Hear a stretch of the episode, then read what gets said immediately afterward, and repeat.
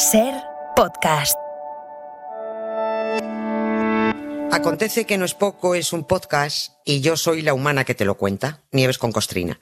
Tenemos un género muy variado. Nacimientos, extravagancias, muertes, batallas, revoluciones, asesinatos, injusticias, farsas religiosas, reyes más tuerzos, bodas. Aquí te dejo el que toca hoy.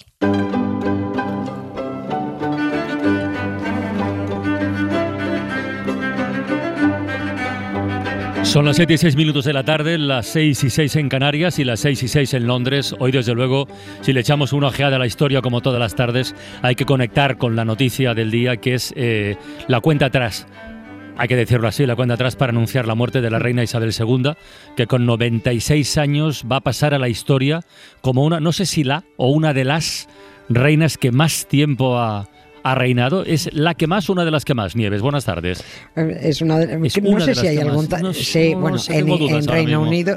En Reino Unido sí, por Tailandia y luego por ahí también hay algunos que han durado ochenta y tantos y tal, pero vamos, pero vamos, sí, creo, ella es en, eh, ha pulverizado de lo que, de, lo, que hace muchísimo tiempo, y no creo que nadie se ofenda ni se moleste por lo que voy a decir, hace mucho tiempo que un rey o una reina de Inglaterra no muere reinando.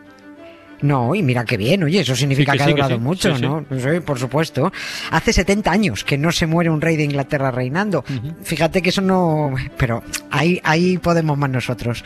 Eh, no aguanto tanto como en España, porque en España no se muere un rey reinando desde hace 137 años. Que fue Alfonso... Alfonso XII. Alfonso XII, claro. claro Alfonso XII. yo creo que tenemos el récord absoluto. A ojo, somos la única monarquía activa del mundo donde no se muere un rey desde hace siglo y pico, desde hace 137 años, ¿no? Y esto, o te conoces la, la historia del país y sabes que aquí la monarquía es muy extravagante, apareciendo y desapareciendo como el Guadiana, o nadie entiende que, que pueda haber alguien tan longevo, ¿no? En fin, en Inglaterra el último rey en morir fue Jorge VI, el padre de Isabel II, el rey tartamudo. El de la peli.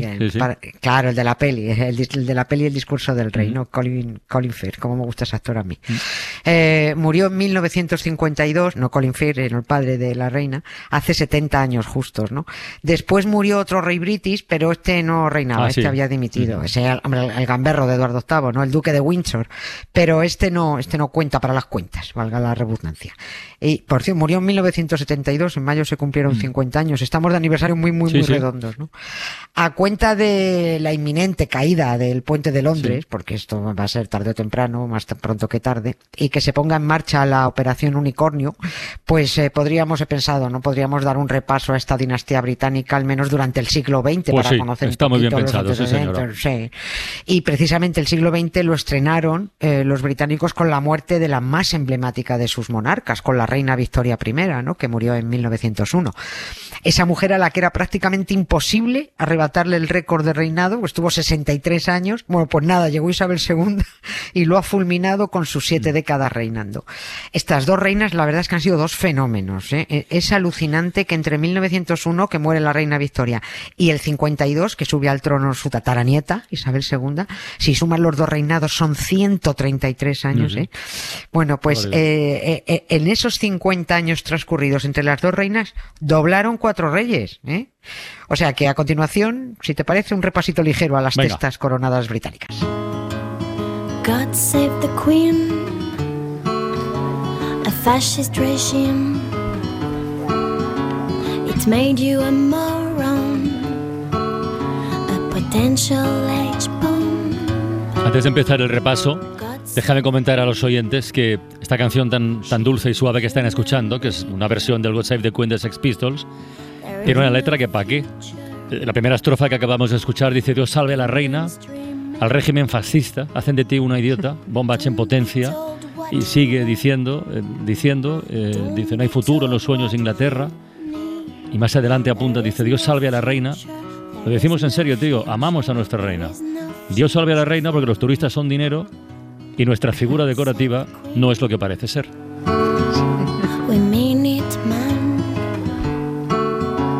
we love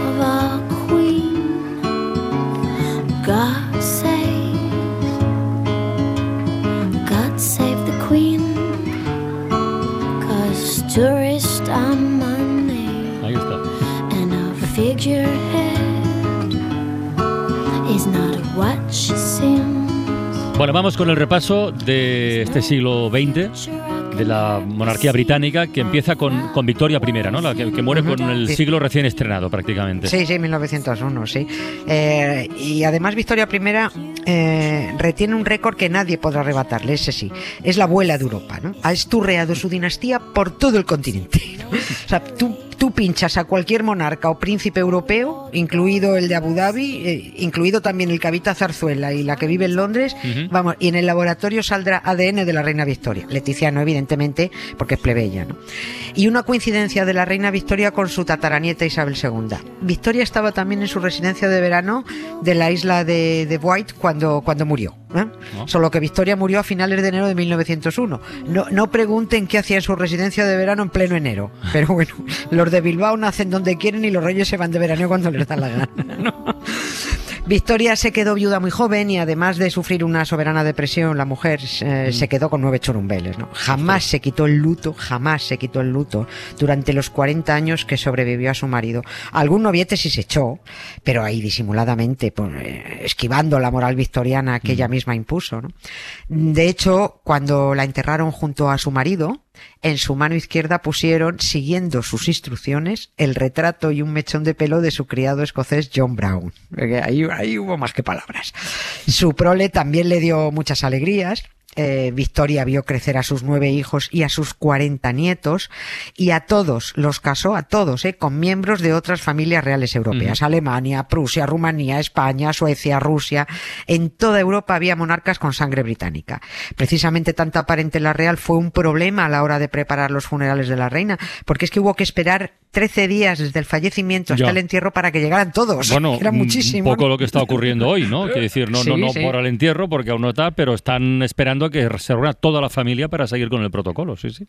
Efectivamente, efectivamente. Así que fíjate, mucho Brexit, mucho no querer saber nada de Europa, pero han dejado el continente sembrado de parientes. Oye, sigamos. Oye, siguiente en el escalafón se supone que será nueve churumbeles, ¿no? Victoria I. Sí, pues será el primogénito, ¿no? Sí, sí. Eduardo, Eduardo, VII. Eduardo, Eduardo, VII. El séptimo. El responsable este tiene guasa, eh, de que el Hotel Rich tuviera las bañeras más grandes que nunca había tenido hotel alguno. ¿Y eso? Porque una vez se quedó encajado con un amante y César Rich dijo que eso no le podía volver a pasar a ninguno de sus exclusivos clientes. y las puso todas muchas más grandes. Precisamente la espera que vivió Eduardo VII como príncipe de Gales también es de récord y comparable a la espera de Carlos de Inglaterra, que ya ha fulminado, por supuesto, el, récord. ¿no?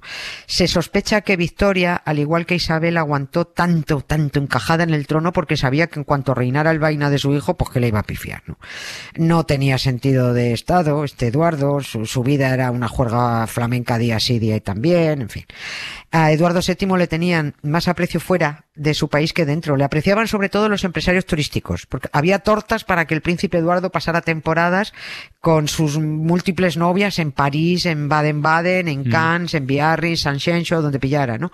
Donde iba él, los cortesanos detrás y con ellos iba, por supuesto, la pasta, ¿no? Y un dato más, un dato más de este Bon Vivant. Era el tío de Victoria Eugenia, la que se casó con Alfonso XIII. Vale.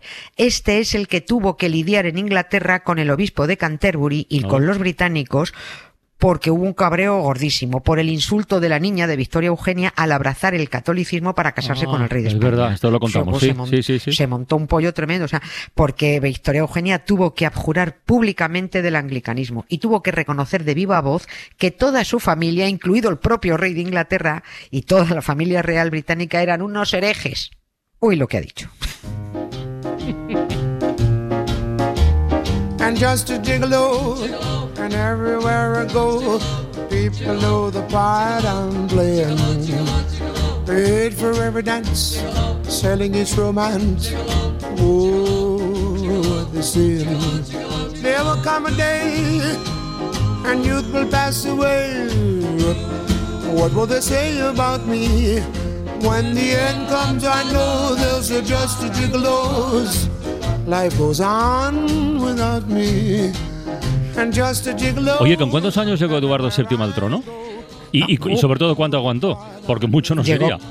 No, no, llegó con 60 años y reinó nueve años y medio, no aguantó mucho, cierto. Peor lo tiene Carlos de Inglaterra, que llega al trono a punto de cumplir los 74, que es que ya debería estar jubilado hace 10, ¿no? Me da que van a tener mucho ajetreo de coronaciones en los próximos lustros ¿eh? en Reino Unido. Sí.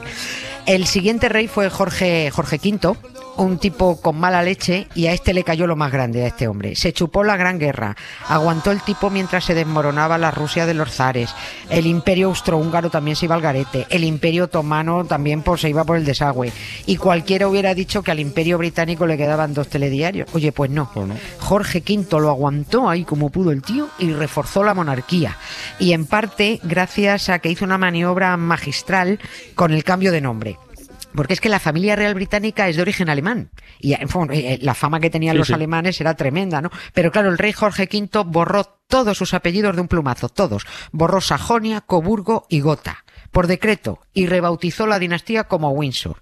Dijo, ¿cómo se llama ese castillo tan mono que tenemos de las Windsor. castillo de Windsor. Dice, dice, pues así nos vamos a llamar nosotros. Es como si ahora en vez de Borbón dijeron, pues somos la zarzuela, directamente. El primer miembro de la familia real, fíjate, que recibe el apellido Windsor por nacimiento fue Isabel II, ¿Mm? la reina. Los demás se lo cambiaron en vida, pero ella lo recibe al, nacer, Isabel Windsor. Y esto además provocó un cabreo gordísimo de su marido, el duque de Edimburgo, de Felipe Mumbaten, ¿no? Porque cuando nació el heredero, Carlitos, el, príncipe de Gales de ahora, el que va a ser ahora rey, hubo que alterar el orden lógico de los apellidos. Porque claro, el crío tendría que haberse llamado Carlos Mumbaten Windsor, ¿no? Pero ¿cómo se llama?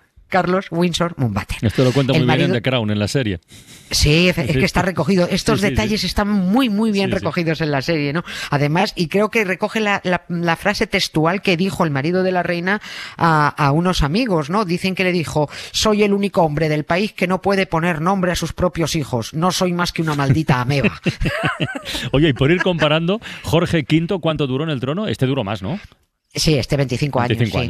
sí. y además podría haber alterado la línea de sucesión, saltarse al gamberro de Eduardo VIII y nombrar directamente al segundo génito, ¿no? A Berti, al tartamudo, al padre de mm. Isabel. Pero es que no se atrevió. Pensó que con ello mm, se demostraría cierta debilidad de la institución. Era como aceptar, oye, no somos perfectos, ¿no? Y ese fue el error de Jorge V, no atreverse a nombrar directamente a su hijo Berti heredero. Lo podría haber hecho y se lo llegó a plantear, pero se temió que los ingleses no lo entendieran porque, claro, los ingleses desconocían de la misa a la media.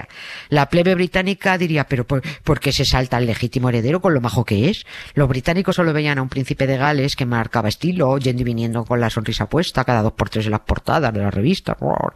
No conocían sus desmadres, sus vicios, sus despilfarros, su apoyo a Mussolini, su amor por los nazis. Y también desconocían declaraciones como que Reino Unido tenía una democracia chapucera y que mejor sería seguir el ejemplo de Hitler. Todo esto lo tapaba la propia monarquía para que nadie se enterara del que se les venía encima y para que no se resintiera la institución, pero la institución se resintió al final, porque llegó al trono Eduardo VIII, la pifió, se quiso casar con su novia también nazi, y no lo dejaron y a la porra dimitió. Y ahí es cuando llega al trono el padre de Isabel II, eh, de, la el, tartamudo, bueno, Jorge, Jorge VI. Jorge VI, un tipo currante además, eh, con sentido del Estado, eh, con una familia ya formada, Isabelita ya había nacido, era un tipo cabal, sensato. Al final se cumplió el deseo de que Jorge V le confesó a su secretario, le dijo, solo le pido a Dios que Eduardo nunca tenga hijos y nada se interponga entre Berti y el trono, ¿no? Y que se muera pronto, le faltó añadir, ¿no? Eh, pero eso sí lo dejó dicho el propio secretario del rey Eduardo VIII, el tiempo que estuvo. Dijo el secretario, lo mejor que podría sucederle a él y al país sería que se partiese la crisma. ni se partió la crisma ni reinó. Dimitió, vivió a cuerpo de rey sin dar palo al agua y se murió siendo el vainas que siempre fue. Lo que nadie pudo imaginar es que fuera a dimitir, claro. También Isabel II podría haber alterado la sucesión, ¿eh? pero parece que no lo ha hecho. Y sí, pero ¿y si Carlos se hace cargo de la corona y abdica de inmediato en su hijo Guillermo? ¿Y si Carlos se queda como líder de solo de la Commonwealth y le dice a su hijo, anda, reina tú? Hombre, más que nada para que no les pillen muy cerca los entierros y las coronaciones. Buenas preguntas, ¿eh? Y ahora iremos aclarando prontito. Vamos a ver qué pasa. Hasta mañana, Nieves. Un beso. Un beso, chao. Suscríbete a la ventana. Todos los episodios y contenidos adicionales en la app de Cadena Ser y en nuestros canales de Apple Podcast, Spotify, iBox, Google Podcast y YouTube. Escúchanos en directo en la Ser de lunes a viernes a las 4 de la tarde. Cadena Ser. La radio.